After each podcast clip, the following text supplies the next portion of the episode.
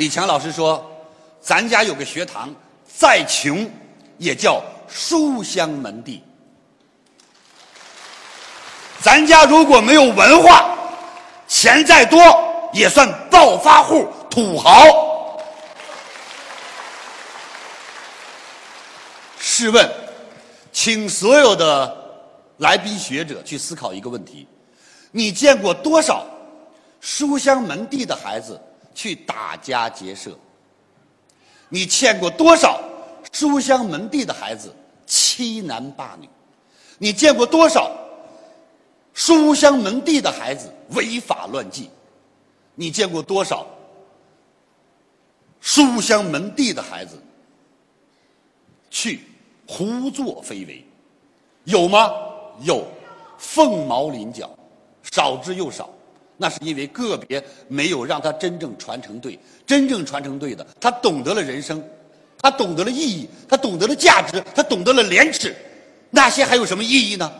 所有的那些无知的人，就是因为没学才无知嘛。没有学习，不知道就叫无知。谢谢。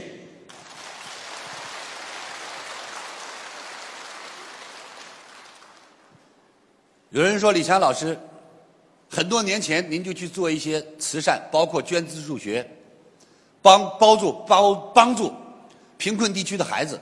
您挣钱也不容易，您是怎么想的呀？我说，因为很简单，第一。当我们有能力的时候，尽绵薄之力。这个世界需要爱，星星之火足以燎原。第二，其实任何的东西，你一定要懂一个道理：生不带来，死不带去。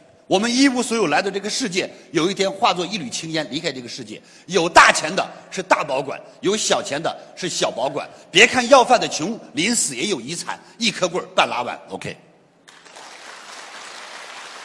那有人说李强老师。咱都看这么明白了，那咱就不用干了。错了，重视金钱是能力，淡化金钱是境界。什么叫能力？你能够去创造的、展现你实力的，那叫能力。